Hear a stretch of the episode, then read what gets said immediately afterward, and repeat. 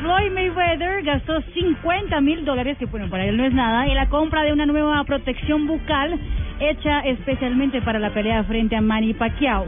El precio es tan alto ya que cuenta con oro puro y diamantes y adentro de la, del aparato bucal tiene varios billetes de 100 dólares dobladitos. Qué ostentoso, ¿ah? Ustedes no saben qué gastarse la plata. No, no, no. Extraordinario ya.